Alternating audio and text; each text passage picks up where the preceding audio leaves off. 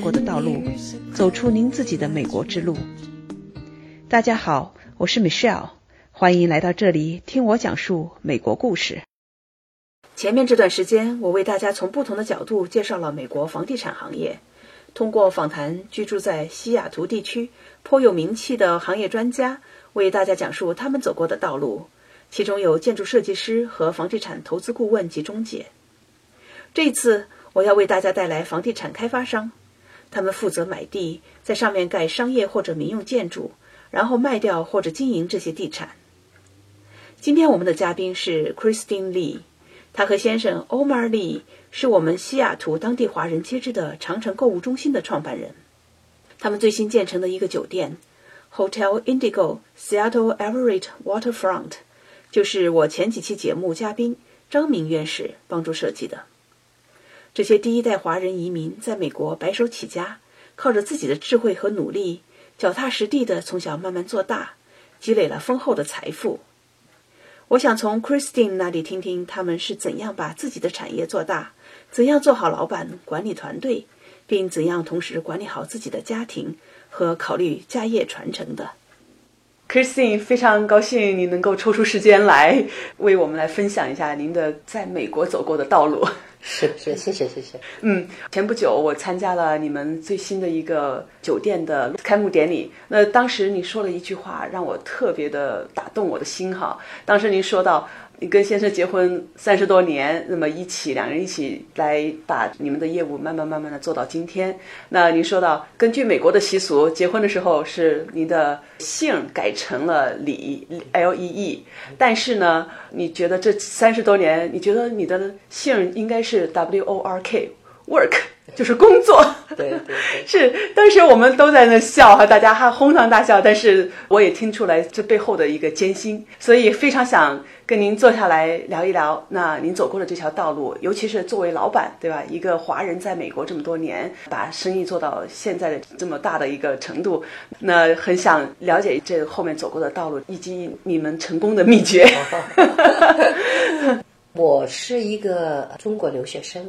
啊，我一九八零年年初就来美国了，哇，那很多年了，三十快快四十年了。对，我八零年应该是差不多第一批自费留学吧，因为中国以前大部分都是国家派出去的嘛留学，那后来中美建交了以后就有自费留学，我差不多就是中国第一批自费留学，那就来到了美国。那那时候你知道家里条件也不是那么好。给我买了一张单程的机票来到美国，几乎家里什么钱都没了，所以我也只有一条路，就是往前走。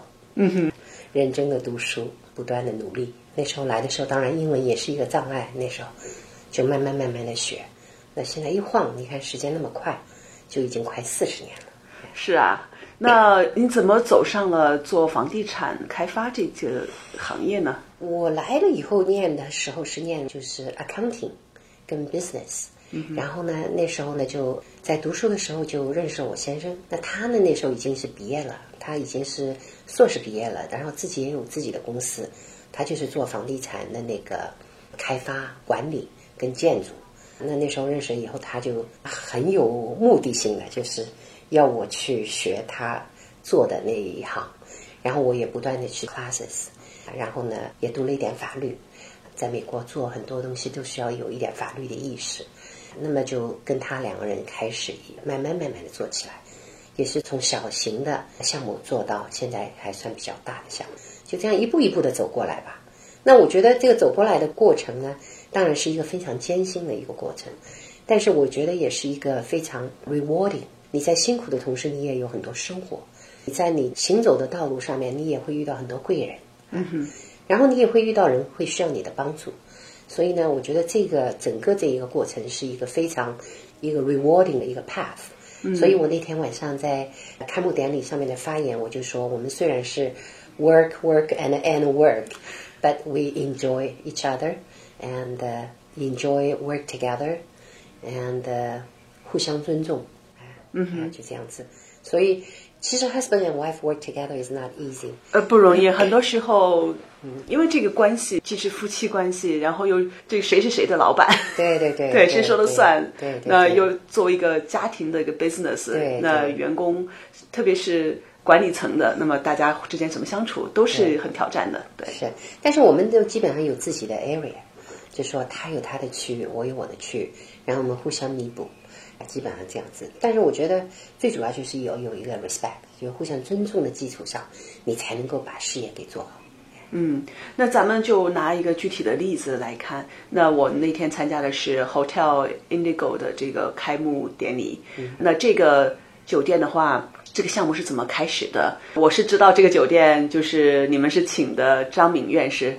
也就是我前面几期刚刚采访过的那个美国的著名的建筑师呀，张明，嗯，他来帮你们设计的。对，那这件事情，这当然对你们来讲也不是说最大的项目了。那但是这个项目是怎么开始的？怎么样的走到今天？这背后的故事，我想可以拿它做一个例子讲给我们听听。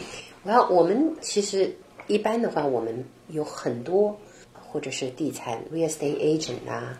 或者是各个不同行业的人士啊，他们都会拿一些项目给我们参考，问我们要不要去做。那么这个也是其中一个。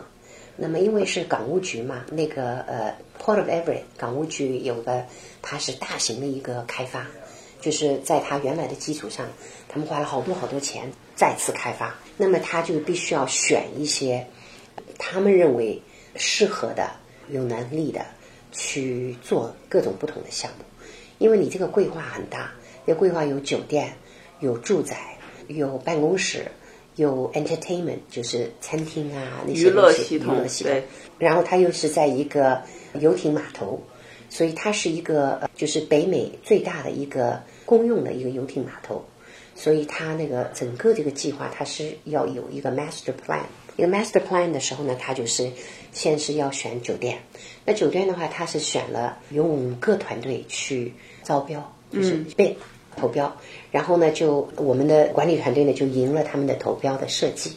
嗯嗯，赢了团队的那个投标设计了以后呢，他们就会来找我们，因为要钱嘛。对，没有 没有钱就做不了项目。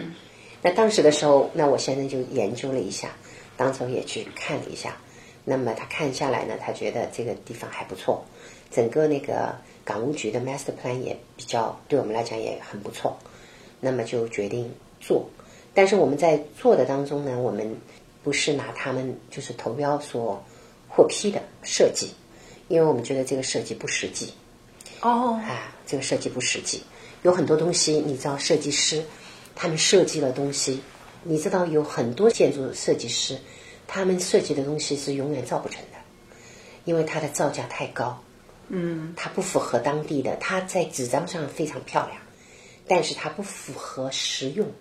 嗯，你做一个项目，你必须要考虑它的实用。你不是说今天搭节目、画画画出来大家比美，不是的。你做一个项目的话，你必须要考虑它的整个投资是多少，它的回报率是多少，它对整个的一个公共的需求。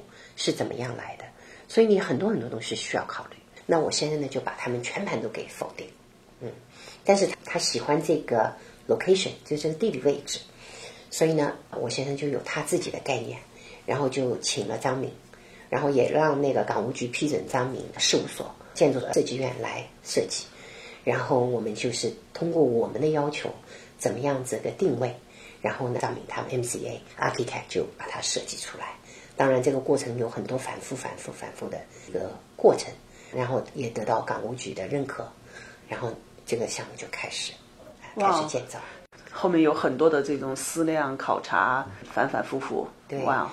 每一个项目的成功，必须要有很多的，我认为是一个叫做调查，我们叫 feasibility study。嗯所以你必须要去 study 它的可行性报告啊。那你可行性报告的话，你必须是每一个地段都不一样，对吧？那个消费层次、general public 的需求啊，这些东西都要去了解。根据你当地的 competition 啊，有哪一些是已经现有的啊？为什么人家会选择你的酒店，对，而不选择别人的酒店？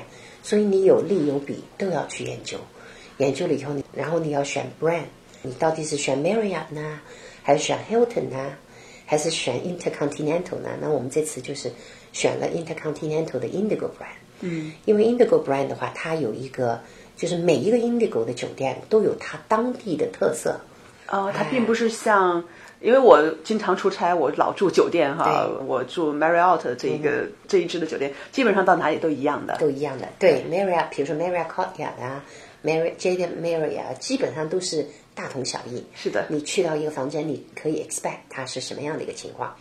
但是 Hotel Indigo 呢，就有一点点不同。那么它有每一个地方，它有它的，都是它反映了当地的一个情况。所以你好像是我们是在渔人码头，那么我们就有水，然后我们又靠近波音，所以我们又有飞机，然后我们也靠近 Weyerhaeuser，就是美国的那个呃木材公司，所以我们有很多 log，嗯，所以你整个酒店你就会看到这个 feeling。对 Uh, 对 land and sea and sky。哦，哇，这背后的这个透露出来的这个思想和精神是 是反映到细节上了？对对对呀每一个细节。下一期节目是我和 Christine 谈话的继续，我请他讲讲他们开发的地产项目有哪些类别，以及作为在美国的华人老板，他们是怎样管理团队，慢慢把公司做大的。那第三期呢，我请他讲讲他是怎么管理好自己的家庭，并且怎样培养下一代的。期待与您下期再见。